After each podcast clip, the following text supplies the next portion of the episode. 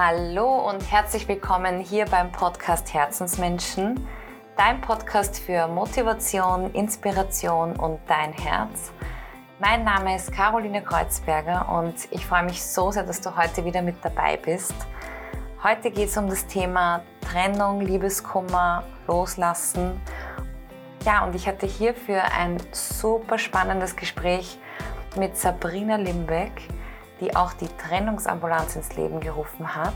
Und ich spreche mit ihr darüber, warum Liebeskummer überhaupt so wehtut und auch über die verschiedensten Phasen, durch die man in der Trennung durchgeht und wie man sich am besten neu orientieren kann. Also was man aktiv tun kann, ja, damit man einfach wieder auf die Beine kommt und weitermachen kann. Ein super spannendes Gespräch. Ähm, hör gerne rein. Oder wenn du jemanden kennst, dem es gerade nicht so gut geht, würde ich mich sehr, sehr freuen, wenn du ähm, unser Gespräch teilst. Und falls du hier neu bist und das erste Mal hier zuhörst, in meinem Podcast findest du ganz, ganz viele wundervolle Gespräche mit ganz, ganz vielen Expertinnen zu den verschiedensten Themen, alles im Bereich mentaler Gesundheit und hör gerne durch, schau mal durch, vielleicht ist das ein oder andere Thema für dich vielleicht gerade spannend. Und lass mir auch gerne einen Kommentar unter meinem Posting da, beziehungsweise was ich auch noch sagen wollte, ich würde mich irre freuen, wenn ihr mir vielleicht eine Rezension da lassen könntet. Ähm, Rezensionen sind einfach die Bewertungen mit den Sternen wo man Feedback reinschreibt, ähm, welche Erfahrungen man mit diesem Podcast gemacht hat, ob er einem gut getan hat. Denn genau durch dieses Feedback ähm, wird der Podcast natürlich weiter oben gereiht. Das heißt, viel mehr Menschen finden vielleicht eben Folgen zu den bestimmten Themen, was ich sehr, sehr schön fände, wenn ja, unsere Gespräche in die Welt rauskommen. Und jetzt will ich dich aber nicht zuquatschen. Viel Freude beim Zuhören. Herzlich willkommen, liebe Sabrina, hier in meiner Podcast-Folge. Ich freue mich so sehr, dass du Zeit hast heute. Und ja, wir reden ja heute über das Thema, also über eigentlich ein großes Thema, Trennung, Liebeskummer, wie lasst man los? Und ich freue mich, dass ich dieses Gespräch mit dir führe. Deshalb vielen, vielen Dank für deine Zeit nochmal. Danke, liebe Caroline, dass du mich eingeladen hast. Ich freue mich auch darüber zu sprechen. Es ist ein wichtiges Thema. Absolut. Ich meine, Liebeskummer, das klingt ja immer sehr so pauschal, so ja. Ich meine, ich glaube, wir kennen das alle. Wir haben alle schon mal Liebeskummer gehabt. Ähm, ich finde es aber extrem spannend, dass du sozusagen auch deine Website heißt ja auch, also dein, dein, dein Programm heißt ja auch Trennungsambulanz. Und ja. ähm, ich finde es total schön, ähm, hier so auch einen, einen Raum aufzumachen, dass man sagt, ja, man hat Liebeskummer und ja, es ist ähm, nicht zu unterschätzen. Also ähm, ich, ich glaube, wir gehen da manchmal sehr handig mit dem Thema um. Also so ist eh normal und wird schon vergehen und so. Aber es tut ja was mit einem. Und ja, also inwiefern würdest du meinen, ähm, ist es einzuordnen? Hat es vielleicht auch was mit, weil man ist ja extrem am Boden zerstört, hat es auch was mit Trauer zu tun oder ist es einfach, dass die Gefühle halt rauf, rauffahren und also was würdest du da meinen? Also zunächst möchte ich dir mal danken für das Verständnis, dass du sagst, okay, das ist ja irgendwie so manchmal, also Liebeskummer, das klingt ja so lieblich, ne? Mhm. Ähm, ich finde das gut, dass du das jetzt auch gleich angesprochen hast, weil ich vermisse das ja auch und das war der Grund, äh, auch die Trennungsambulanz zu gründen, weil Liebeskummer, das klingt so nach ich bin 15 Jahre alt und habe meinen ersten Freund, mit dem habe ich äh, im Kino geknutscht und jetzt mag er mich nicht mehr. Ja, also äh, so klingt das, aber wie du auch richtig sagst, äh, die, so viele Menschen oder fast jeder kennt dieses Gefühl Liebeskummer und Trennungsschmerz und viele wirft das tatsächlich in eine große Krise. Also man weiß, jetzt wissenschaftlich gesehen weiß man, dass Trennungen eine der größten Krisen im Leben abzeichnen können. Ja, und ähm, das finde ich, ganz wichtig, dass man, das, dass man sich dessen bewusst ist, weil es in unserer Gesellschaft immer noch nicht wirklich angekommen ist. Und da werden wir vielleicht später noch drüber reden, wie das dann ist, auch mit dem Loslassen und dem Druck äh, rauslassen und so weiter. Aber wie du sagst, auch ähm, Trauer. Ja, es gibt ja ähm, Trauerphasen, also wenn man jetzt die Kübler-Ross hernimmt, die hat ja diese Trauerphasen erstmals ähm, so in die Welt gebracht. Und bei Trennungen schaut es eigentlich ganz ähnlich aus. Ja? Also wenn ich jetzt äh, verlassen wurde und unter Liebeskummer leide, dann trauere ich auch. Und zwar trauere ich um ähm, den Verlust. Also es geht ganz stark um Verlust. Ähm, Trauer entsteht ja ganz schnell bei Abschieden. Ja, das wissen wir auch. Wenn wir uns nur so mal von jemandem verabschieden müssen, wo wir wissen, den sehen wir vielleicht länger nicht, dann sind wir ja auch traurig. Ja? Also die Trauer geht ganz, ganz stark mit Abschieden. Und ähm, bei Liebeskummer ist es natürlich dann nochmal noch mal heftig, anders als bei Trennung durch Tod, weil da ist natürlich die Trauer, also das ist etwas Endgültiges. Ja? Aber äh, bei Trennung fühlt sich ähnlich an, muss man sagen. Mhm. Und ich meine, man, man spricht ja auch ähm, von einem Schmerz. Also man hat ja das Gefühl, also ich meine, so ist es, wie ich es beschreiben würde, dass du einfach mal einen Riesendruck hast, ja auch im Körper. Also man hat ja auch das Gefühl, man, also man erlebt es ja auch körperlich. Ähm, mhm wie, wieso tut einem das im Körper auch weh? Das ist interessant, weil da, da gibt es natürlich Untersuchungen dazu. Ja? Also, ähm, das Interessante ist, dass wenn du in einer Beziehung bist, dann steigt der Dopaminspiegel, also die Hormone in unserem Körper, ja, der Dopaminspiegel zum Beispiel steigt. Und bei einer Trennung sackt der und rasselt der total in den Keller. Und dazu kommen Hormone wie das Stresshormon Cortisol oder Adrenalin. Und das führt erstens mal dazu, dass du äh, nicht schlafen kannst, nicht essen kannst. Ja, also viele meiner Klienten, die muss ich am Anfang wirklich fragen, wie schlafen sie, wie essen sie. Ähm, die, die, die nehmen wahnsinnig ab, also so im Schnitt so um die fünf Kilo gleich in den ersten Wochen und schlafen dementsprechend schlecht. Also entweder können sie nicht einschlafen, nicht durchschlafen, wachen sehr früh auf, etc. Ja. Das, hat die, das hat eine biochemische Erklärung, eben durch die Hormone. Und dann gibt es noch was Interessantes, und zwar, wenn wir jetzt davon ausgehen, dass ich den Liebeskummer habe, weil sich mein Partner von mir oder meine Partnerin von mir getrennt hat, dann äh, kommt noch was aus Urzeiten. Also das sagt eigentlich, dass unser Gehirn sich evolutionär nicht wirklich weiterentwickelt hat, muss man sagen, ja. Aber da kommt etwas aus Urzeiten zu tragen, nämlich wenn wir früher aus der Gruppe ähm, ausgestoßen wurden. Ja? Und eine Trennung oder ist ja auch so etwas wie eine Zurückweisung. Also man, spürt, man spürt ja dann auch diese Kränkung durch Zurückweisung. Und wenn man da zurückgewiesen wurde oder ausgestoßen wurde, dann sind wir natürlich entweder verhungert, erfroren, aufgefressen worden. Also wir hatten keine Chance zu überleben. Und deswegen fühlt sich das so, so schlimm an, ja, weil wir wirklich Angst haben, ähm, dass wir nicht überleben können. Und das Interessante ist wirklich, das spricht einen ganz bestimmten Bereich im Gehirn an, nämlich das Schmerzzentrum. Und das Schmerzzentrum ist auch für körperliche Schmerzen zuständig. Und dort sitzt es. Deswegen spüren wir das körperlich so stark auch. Mhm.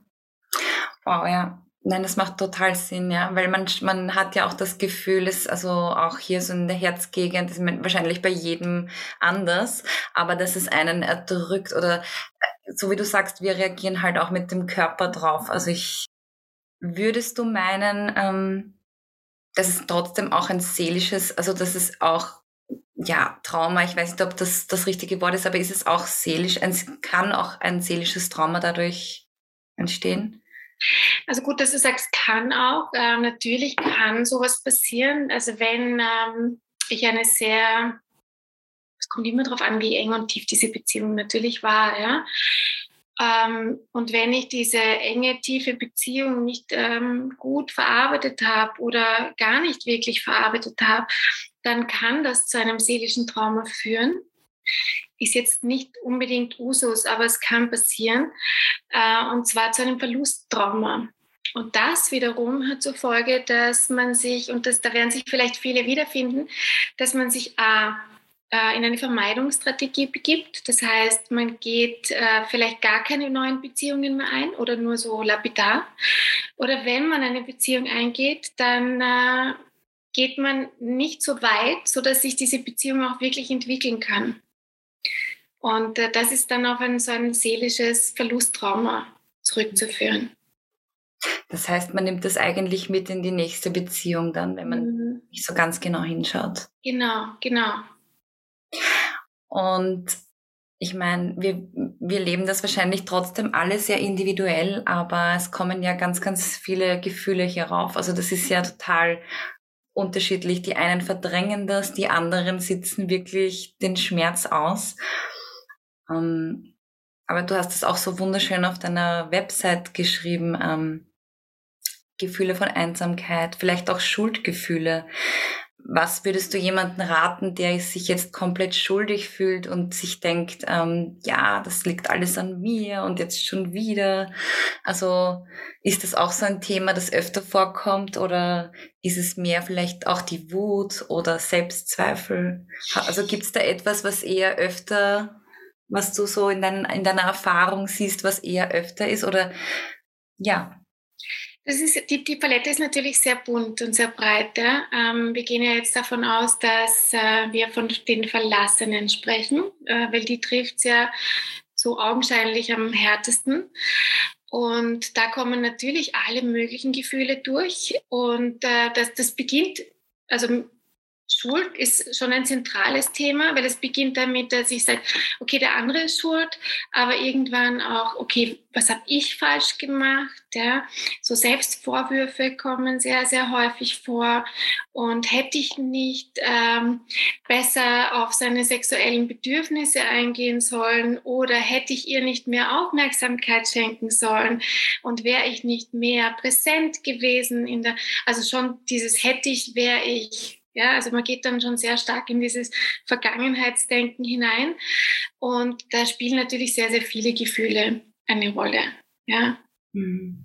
ja sehr individuell wahrscheinlich auch auf also je nachdem, welche Geschichte man halt auch hat, wahrscheinlich. Ja, aber du hast recht, also Schuldgefühle spielen eine ganz große Rolle. Mhm. Man möchte natürlich gerne so diese Zeit zurückdrehen und die Dinge besser machen, aber die Vergangenheit lässt sich halt leider nicht ändern.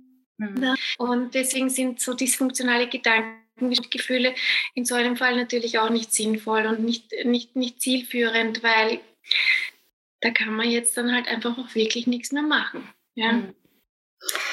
Und was ich jetzt schon wirklich sehr oft gehört habe, ähm, sind diese Phasen ähm, also wenn man sich trennt, dass man durch gewisse Phasen geht. Ähm, kannst du darüber auch ein bisschen was erzählen? Ich finde das sehr, sehr spannend. Ja, natürlich. Also da, da geht es äh, sehr stark um, äh, aber auch um Menschen, die eine, also die über physische Gesundheit verfügen. Ja, es ist eine, ganz, ganz gesunde Reaktion in diese typischen Trauerphasen, die, wie ich äh, eingangs schon ähm, angesprochen habe, die Kübler-Ross, die sie da, die das da ins Leben gerufen hat.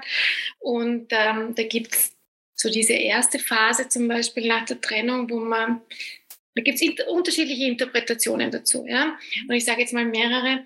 Also das ist zum einen diese Erschütterungsphase, die Schockphase oder die Phase des Nicht-Wahrhaben-Wollens. Und ich bin mir jetzt auch gar nicht so sicher, ob es äh, die ist, wo man sagt, ich will es nicht wahrhaben, sondern ich gehe jetzt mal so weit und sage, ich kann das jetzt noch gar nicht so richtig wahrhaben, weil vielleicht wird es ja eh wieder, also es ist jetzt gerade ein Streit oder wir haben halt einen Konflikt, den wir eh schon so oft hatten und das wird schon wieder. Ja? Also das ist so die erste Phase. Wenn das aber schon ein bisschen ähm, massiver ist, dann kann das wirklich so in so eine ähm, Schockstarre, kann man da so in eine Schockstarre verfallen und das fühlt sich wirklich heftig an. Also ich sage jetzt mal, wie von einem Bus überfahren, ja, wie so nach einem Unfall. Und man wacht dann in der Früh auf und spürt auch wirklich körperliche Schmerzen, wie nach einer Grippe oder so. Also, oder wie, man, wie wenn man wirklich von einem Bus überfahren worden würde. Ja? Also das ist wirklich heftig. Und in der zweiten Phase ist man dann mit den ganzen Gefühlen konfrontiert. Das heißt, es wird dann so richtig bewusst, okay, das war es jetzt wirklich. Und damit soll ich mich jetzt auseinandersetzen. Und dann kommen einfach alle Gefühle durcheinander. Ja, also diese Einsamkeit, die Schuldgefühle, die Wut, die Trauer, da kommt alles durcheinander. Und vor allem die Selbstvorwürfe. Das ist so, zeichnet so die zweite Phase aus. Und die ist auch wirklich schwierig. Also die ersten zwei Phasen würde ich fast als die schwierigsten bezeichnen, weil man hier noch nicht in der Akzeptanz ist. Also man kann hier noch nicht sagen, okay, ähm, ich habe verstanden, die Beziehung, so wie sie war, ist jetzt vorbei und was mache ich jetzt? Ja, sondern man ist irgendwie, man kämpft eigentlich so quasi um Leben. Und das ist wirklich ähm, furchtbar. Also das, da tun mir meine Klienten auch immer sehr leid ja, in dieser Phase, weil da leiden sie wirklich sehr stark. Und in der dritten Phase geht es dann schon langsam darum zu sagen, okay, ähm, ich habe es so nicht ganz akzeptiert. Ich habe es auch noch nicht verstanden. Das ist auch so ein starkes Bedürfnis von vielen, ähm, die sagen, ich verstehe es nicht, ich würde es gern verstehen, bis sie dann drauf kommen, okay, das werde ich vielleicht nie verstehen, Fall auch nichts zu verstehen. Ja, also da muss man dann, da kommt man dann wirklich schon so in Richtung Akzeptanz, dass man sagt, ähm, der oder die andere hat seine Gründe, die ich nicht ganz nachvollziehen kann, aber das werde ich vielleicht auch nie. Und äh, dann komme ich langsam in das Thema hinein, dass ich sage, gut, ähm, ich richte jetzt mein Leben neu aus. Also ich versuche mich jetzt wieder ein Stück auf mich selbst zu konzentrieren. Und in der letzten Phase ist man dann wirklich schon so weit, dass man sagt, okay, ich habe es akzeptiert, es ist, wie es ist und jetzt geht es um mich. Mhm. Woher weiß man dann im Endeffekt, dass man wirklich über diese Beziehung hinweg ist? Hm. Eine gute Frage. weil ist auch, es ist so interessant, weil ähm, ich werde ja immer wieder mit, dem, mit, äh, mit den Themen konfrontiert, wie, also natürlich sind die, die Gefühle unangenehm. Ja? Also man will diesen Schmerz ja nicht fühlen. Und die meisten sagen, also mir geht es erst dann gut, wenn ich nie wieder an ihn oder sie denken muss. Mhm. Und verstehe ich natürlich, das ist auch total nachvollziehbar und verständlich, aber nicht realistisch. Ja? Weil ähm, es geht ja darum, dass die Beziehung, die ich hatte, zu meiner Biografie dazugehört. Und jedes Mal, wenn ich mich, auch wenn es mir noch so gut geht in den nächsten Jahren, aber jedes Mal, wenn ich daran zurückdenke, wie schlecht es mir damals ging oder was in der Beziehung äh, nicht gut gelaufen ist, ja, dann werde ich dieses Gefühl ja auch wieder abrufen können und das ist okay. Ja, das ist völlig in Ordnung, denn ähm, genauso funktioniert es ja auch umgekehrt, wenn ich mich an schöne Dinge zurückerinnere in meinem Leben, in meiner Biografie, dann kommen ja auch angenehme und schöne Gefühle hoch. Und das wollen wir ja auch. Ja? Also wir wollen ja unsere Erinnerung nicht auslöschen.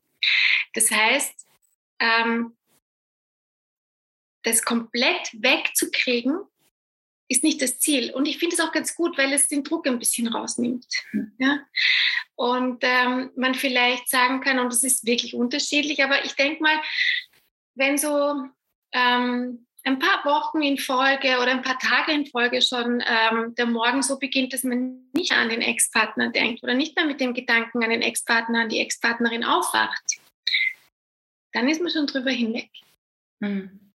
Ich finde das voll schön, was du gesagt hast, weil ich glaube auch, dass man ja, auch wenn man es vielleicht in dem einen Moment noch nicht sieht, dass man dann schon erkennt, was, was so jeder in diese Beziehung reingebracht hat. Also wir haben ja alle unsere Geschichte und wir bringen was hinein und erfahren uns halt dadurch, dass wir uns spiegeln und ja, manchmal kann man die Dinge halt einfach lösen miteinander und manchmal nicht und es mhm. ist, glaube ich, wirklich sehr, sehr schwer, wenn es nicht geht, aber ich glaube, so wie du sagst, das gehört zu unserer Geschichte und was wären so deine Tipps, nach einiger Zeit, ähm, was soll man tun, was sollte man vielleicht auch meiden oder lassen? Also kannst du da ein bisschen noch was mhm. sagen? Also ich finde es ja auch ganz gut, dass man gleich ähm, sofort was macht, ja. Ähm, weil okay. in den meisten Fällen setzt ja die Selbstfürsorge total aus. Das ist ja genau das, was ich eingangs auch gesagt habe, dass aufgrund dieses ähm, äh, Hormondurcheinander, ja, eben die Selbstfürsorge aussetzt, also Essen, Schlafen, Trinken etc. Ja, das ist ja, es rückt total in den Hintergrund und äh, genau da sollte man ansetzen. Also mir ist natürlich vollkommen klar, dass man überhaupt nichts runterbringt und diese Dinge. Aber ähm, was man machen kann, bevor man seine Freunde und Familie wochenlang quält. also das erzählen mir ja auch ganz viele Klienten, dass sie sagen, also gut, ich bin jetzt zu Ihnen gekommen, weil ich kann jetzt mit meinen Freunden, mit meiner Familie nicht mehr drüber sprechen, weil die wissen jetzt echt schon immer, was sie mir sagen sollen zum Beispiel. Ja.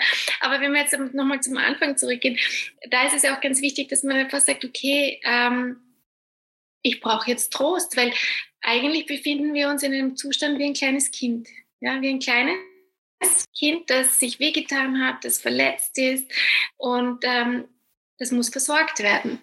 Das heißt, ähm, bitte deine Freundin, deine beste Freundin, deinen besten Freund, wen auch immer, deine Mutter, deinen Vater, etwas zu kochen für dich, ja, da zu sein. Umarmungen sind total wichtig, weil es äh, das äh, Beziehungshormon, das Oxytocin wieder ausschüttet. Ja, also Körperberührung ist ganz wichtig. Wenn, auch wenn es nur äh, ist, die Hand zu halten und die Haut zu spüren, das sind so Dinge, die so ganz am Anfang ganz, ganz, ganz essentiell sind, um eine gewisse emotionale Stabilität wieder zu erlangen. Und was natürlich auch ist, ähm, bei Liebeskummer be befinden wir uns im, in unserem inneren Erleben. Ja, also es geht um unsere Gedanken, die sich ständig kreisen, um den Ex-Partner, die fragen, warum, was hätte ich machen können, zum Beispiel und so. Und da ist es ganz wichtig, ganz bewusst also es ist gut zu trauern und es ist wichtig zu trauern. Da sage ich dann auch noch kurz was dazu. Da habe ich auch einen guten Tipp, was das Trauern betrifft. Ähm, auch bewusst ins äußere Erleben zu gehen. Das heißt, auch wenn es mich gar nicht freut, ja, fünf Minuten vor die Tür zu gehen, einen kurzen Spaziergang zu machen, wenn es irgendwie geht, in einen Park oder was auch immer und nur die Dinge bewusst wahrzunehmen, die ich sehe. Also ganz, ganz bewusst zu schauen, aha, da ist ein Baum oder weiß ich, den kann ich angreifen, da ist das Haus, das haben sie jetzt renoviert. Mhm. Also wirklich nur ins Außen zu gehen ja, und zu schauen. Das heißt, den Blick auch nach außen und nach oben zu richten. Also auch der Himmel ist schön oder grau oder die Sonne scheint oder es regnet. Also ganz banal. Das klingt jetzt komisch, ich weiß, ja, aber das ist extrem wichtig und es tut total gut. War sehr spannend. Oder auch zum Beispiel, wenn diese Trauer einen überwältigt, weil wir alle haben, die meisten von uns haben Jobs, ja. Ähm, wir müssen natürlich auch irgendwie tagsüber was leisten.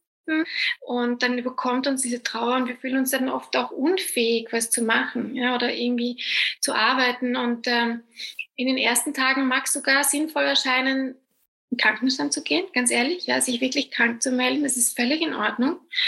Ähm, und danach ähm, rate ich ganz gern zum kontrollierten Trauern. Und das klingt jetzt auch ein bisschen komisch, aber ich habe sehr, sehr gute Erfahrungen damit gemacht bei meinen Klienten, sich in den Kalender tatsächlich ja, täglich eine Stunde am Abend oder eine halbe Stunde, ja, je nachdem, das muss jeder für sich selber entscheiden, einzutragen, das ist meine Trauerstunde. Das heißt, wenn es mich tagsüber überkommt und ich glaube ich, breche zusammen, dann kann ich sagen, okay, Moment, stopp, jetzt, jetzt konzentrierst dich noch ein Stück. Du hast heute in ein paar Stunden deine Trauerstunde und dann kannst du alle Fotos herholen und dir alles herholen und so richtig weinen. Ja? Und das Weinen ist, gehört einfach zum Trauern dazu. Das ist eine ganz wichtige Trauerreaktion, die wir brauchen für unsere psychische Gesundheit. Mhm. Wow, also mega habe ich noch gar nicht gehört, finde ich total spannend, ähm, macht aber auch voll Sinn. Also wenn man wirklich fokussiert sein muss und keine Wahl hat, sich so ein bisschen ähm, das herzuholen und zu sagen, dass man diesen Platz schafft am Tag. Mhm. Ja, weil du brauchst einfach Struktur, ja. Das, die mhm. fehlt einem ja in diesem Gefühlschaos und deswegen ist es immer ganz gut, äh, für sich selber Struktur zu schaffen. Mhm. Was soll man denn lassen? Also es gibt ja Leute, die ähm, also gerade auch jetzt mit dem Social Media ist das natürlich total schwierig, weil alles so leicht abrufbar ist. Also ich meine, es gab sicher eine Zeit vor den Handys, wo man einfach, wenn es aus war, sich wahrscheinlich einfach längere Zeit nicht gesehen hat. Ähm, ist halt heutzutage total schwer, weil alles abrufbar ist oder man halt immer noch nachschauen kann oder so. Mhm. Wie ist deine Meinung da dazu? Na gut, ich würde sagen, früher ist man dann vielleicht ähm, an der Wohnung vorbeigefahren und geschaut, ob Licht brennt und so. Ah.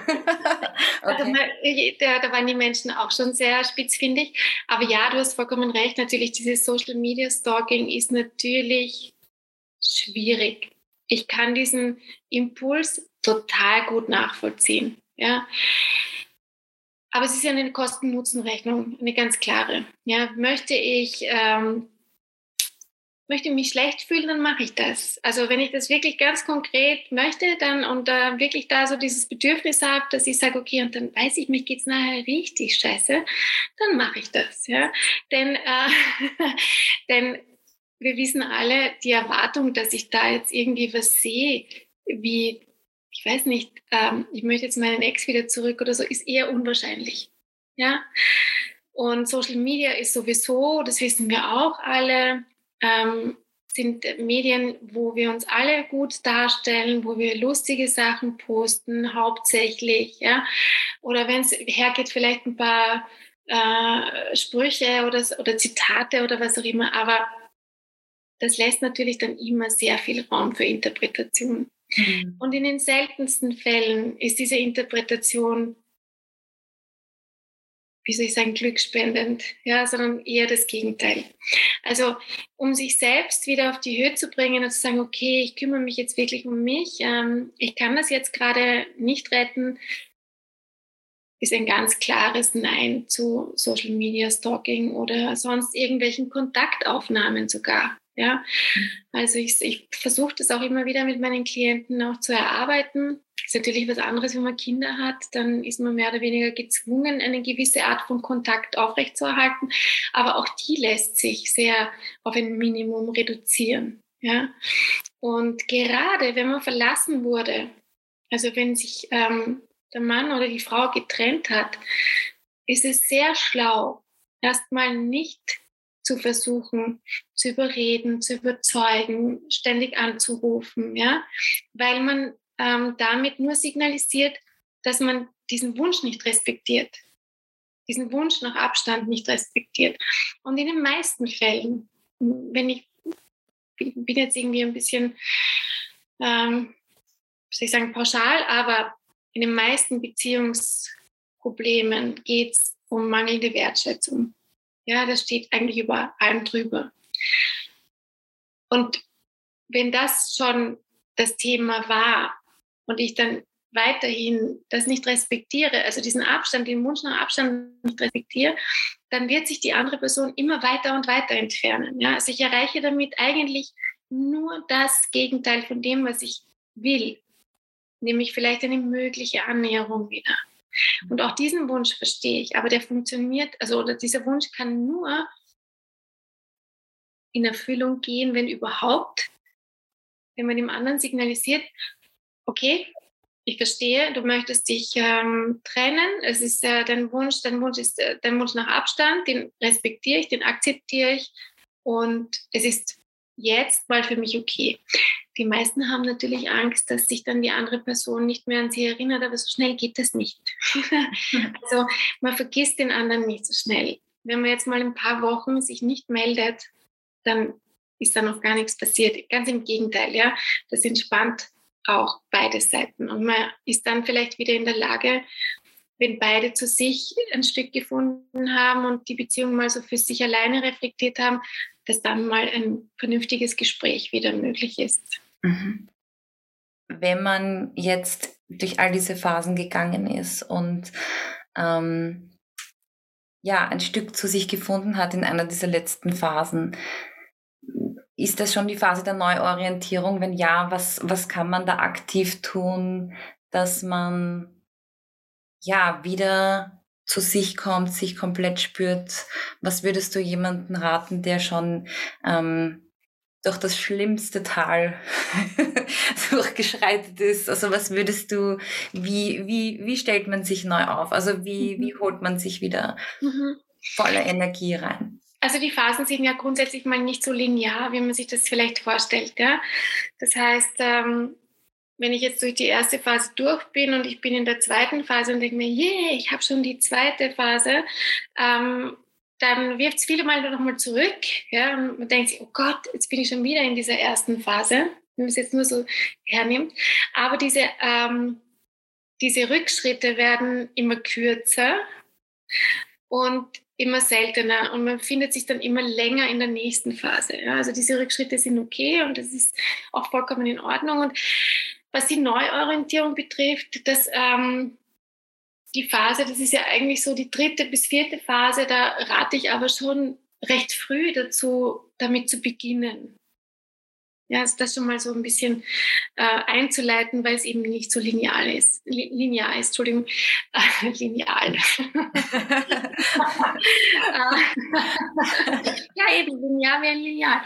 Ähm, und da rate ich dann auch schon immer auch dazu zu schauen, dass man möglichst viele Erinnerungsstücke aus dem Sichtfeld räumt. Also auch und vor allem in unserer Zeit, also Handys, die am Fotos, äh, Fotos, die am Handy sind, ja, ähm, einfach zu archivieren und nicht die ähm, Erinnerungen dann zu bekommen, so mit Musik untermalt und so, wie man das so kennt. Ne? Ja, voll. genau. ähm, dass man das mal wegräumt oder beziehungsweise archiviert, auch äh, Chats, äh, all diese Dinge archiviert, nicht löscht, auch nichts wegschmeißt. Ja, weil wie gesagt, das gehört einfach zu unserer Biografie dazu. Und das ist ganz wichtig, dass wir das nicht ähm, eliminieren, sondern nur mal aus dem Blickfeld räumen, damit es uns nicht ständig triggert. Die Wohnung umzuräumen, wenn man jetzt noch in der gemeinsamen Wohnung zum Beispiel lebt. Ja? Also wenn man ausgezogen ist, dann hat, dann hat man das ja eher ein anderes Thema. Aber ähm, die Wohnung, sei es nur eine neue Farbe, also die Wände neu zu streichen oder das Schlafzimmer umzustellen. Äh, neue Bettwäsche hilft schon zum Beispiel. Also so Kleinigkeiten, ja, die klingen sehr banal, aber die helfen tatsächlich, um sich neu zu orientieren. Mhm. Gibt es eigentlich einen Unterschied, ähm, wie Männer und Frauen damit umgehen? Das ist immer so eine, gell, das ist so eine Frage, die stellt man sich so gern und ähm, ich tue mir da ganz schwer, weil der biochemische Prozess ist der gleiche, ja, weil wir Menschen sind, ja. ob Mann oder Frau, völlig egal. Aber ja, es gibt manchmal so einen Unterschied und ähm, da muss ich jetzt aber auch noch unterscheiden, weil die Männer, die zu mir kommen, unterscheiden sich wieder anders als das, was man so vielleicht so im Freundeskreis kennt. Ja, also grundsätzlich gibt es die Tendenz von Männern, sich abzulenken.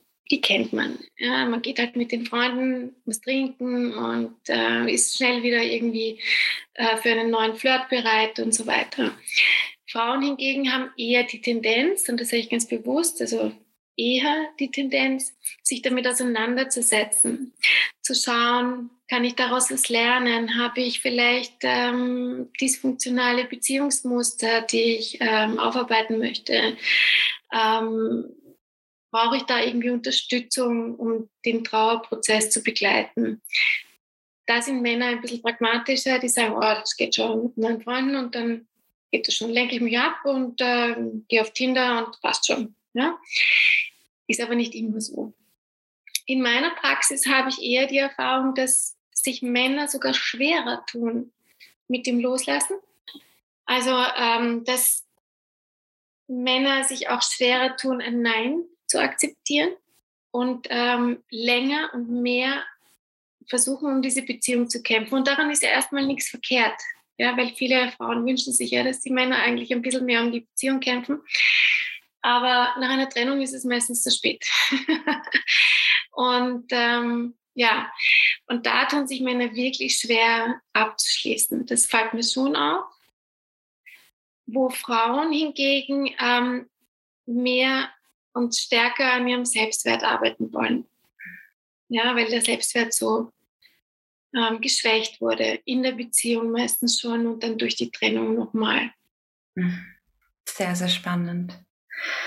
Hast du jetzt eigentlich in letzter Zeit ähm, mehr Leute, die zu dir kommen, aufgrund der letzten angespannten zwei Jahre? Oder ähm, würdest du meinen, dass das sowieso immer ein Akt, also dass dieses Thema einfach immer präsent ist? Du, das ist eine ganz wichtige Frage, weil ähm, also grundsätzlich gibt es jetzt noch keine empirischen Studien dazu. Ja? Ähm, mein Eindruck ist, dass hm, ja, es gibt natürlich viele Trennungen, aber die würde ich jetzt nicht ähm, der Pandemie zuordnen. Also ich würde jetzt nicht sagen, die Pandemie ist schuld, dass es viele Trennungen gibt, sondern die Herausforderung, die an Beziehungen gestellt wurde während der Pandemie, die waren groß. Und da waren sehr viele Paare eben sehr gefordert, hinzuschauen. Ist diese Beziehung für uns noch richtig und wichtig oder nicht? Ja? Ähm, und viele andere Paare zum Beispiel sind auch durch diese Herausforderungen in der Pandemie auch mehr zusammengewachsen. Das muss man auch sagen. Also man kann das gar nicht so genau ähm, bestimmen, sondern ich denke einfach, dass die Herausforderung sehr groß war und ähm, Beziehungen auf einem Prüfstand waren. Und da gab es natürlich dann viele Entscheidungen in Richtung Trennung. Ja, wenn man wird sich dann einfach vielen Dingen bewusst. Also ähm, Schwierigkeiten in der Beziehung, Probleme in der Beziehung, die Fehler, die man vielleicht sonst, wenn man eh den ganzen Tag im Job war, am anderen nicht so wirklich wahrgenommen hat oder halt einfach verziehen hat, weil man es ja nicht so oft mitkriegt. Ne? Ähm, war dann im Lockdown, war das dann eine ganz andere Nummer. Wenn man so aufeinander hockt, dann kann das schon ganz schön quälend sein und dann sieht man viel klarer, ob das noch Zukunft hat oder nicht. Sehr, sehr spannend. Ich danke dir auf jeden Fall für all das, was du heute mit uns geteilt hast. Und man kann sich ja bei dir melden. Also du hast diese ähm, die Trennungsambulanz ins Leben gerufen. Das heißt, man kann sich über die Website, die ich unbedingt nachher teilen möchte, auch bei dir melden. Ja, Und gerne. Du begleitest sozusagen jede oder jeden durch diese Phasen durch. Ist das so ja. richtig? Habe ich das eh so richtig? Ja, genau, richtig. Ja, das mache ich. Mhm. Ja, super. Eine Abschlussfrage habe ich noch an dich. Ja? Ähm, und zwar, ich stelle sie jeden, den ich interviewe. Und zwar, stell dir vor, ich gebe dir ein goldenes Mikrofon in die Hand. Und alles, was du in dieses Mikrofon hineinsprichst, kann jeder Mensch auf dieser Welt hören. Okay. Was, welche Weisheit, was würdest du gerne mit den Menschen teilen, was dir am Herzen liegt? Mhm.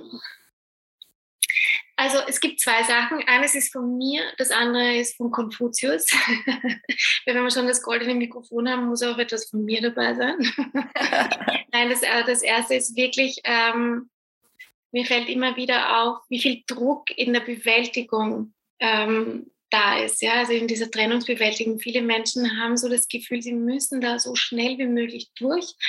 Ist natürlich auch ein Zeichen unserer Zeit, weil unsere Gesellschaft das auch so von uns erwartet, dass wir schnellstmöglich wieder funktionieren. Ähm, und da möchte ich wirklich allen sagen, die von Liebeskummer und Trennungsschmerz betroffen sind, es dauert, solange es dauert. Und es ist kein Versagen, wenn man länger trauert sondern es ist wirklich wichtig, dass man sich dieser Trauer auch hingibt, solange es natürlich nicht in Hass, Wut, Depression umschlägt, ja, ähm, und sich selber diese Zeit gibt und den Druck rausnimmt, weil Druck erzeugt bekanntlich Gegendruck und äh, das verlängert und verzögert den Prozess, äh, den Heilungsprozess einfach nur. Ja. Deswegen ist mir das ganz wichtig, dass äh, sich die Menschen einfach bewusst bewusst und sagen, okay, ich bin ganz ehrlich, früher gab es am Land, gab es das ja noch bis vor kurzem, glaube ich, äh, wenn, ein, ein, wenn der Mann gestorben ist und äh, die äh, Frau übrig geblieben, also Witwe, ja, die Witwe, die hat dann ein Jahr lang äh, das Trauerjahr gehabt und war ein Jahr lang in Schwarz gekleidet zum Beispiel, ein ganzes Jahr. Ja? Ich meine, wer gesteht sich denn heutzutage noch ein, ein ganzes Jahr zu trauern? Mhm das finde ich einfach so wichtig, sich das nochmal so vor Augen zu halten, dass man sagt, okay, es dauert so lange, wie es dauert. Ja? Ich habe meine Zeit, ich brauche so viel Zeit, wie es für mich einfach mhm. braucht. Ja. Und das Zweite ist, und das finde ich ganz gut, also diesen, dieses Zitat liebe ich, das verwende ich sehr oft in meiner Arbeit. Das ist ein Zitat von Konfuzius, der äh, gesagt hat, wer traurig ist, lebt in der Vergangenheit. Wer Angst hat, in der Zukunft. Nur wer im Hier und Jetzt ist, kann glücklich sein. Wow, so schön. Das nehme ich auch jetzt glatt als Schlusswort. Das war wunderschön. Vielen Dank, liebe Sabrina. Danke dir. Ich hoffe so sehr, du konntest dir etwas aus dieser Folge rausnehmen. Also falls du gerade Liebeskummer hast, falls du gerade eine Trennung hinter dir hast, dass dich diese Folge gestärkt hat und Du bist nicht alleine, das will ich dir auch auf diesem Weg mitgeben. Ähm, wir kennen alle diesen Schmerz und ich weiß auch, dass diese Worte gerade eigentlich nicht wirklich helfen. Also ich kenne es von mir, ich will das eigentlich auch dann nie hören. Aber nichtsdestotrotz, du bist nicht alleine und das Leben ist eine Kurve, es geht rauf und runter. Das Leben ist ständig in Bewegung. Auch wenn wir das Gefühl haben, die Welt steht still, es, es geht immer weiter und es hat alles seinen Grund und alles seine Zeit und fühl dich von Herzen umarmt. Schau gerne auf der Seite von Sabrina Limbeck hinein. Trennungsambulanz heißt sie und ja, ich wünsche dir jetzt noch einen wunderschönen Tag. Fühl dich gedrückt. Don't forget you rock. Deine Caro.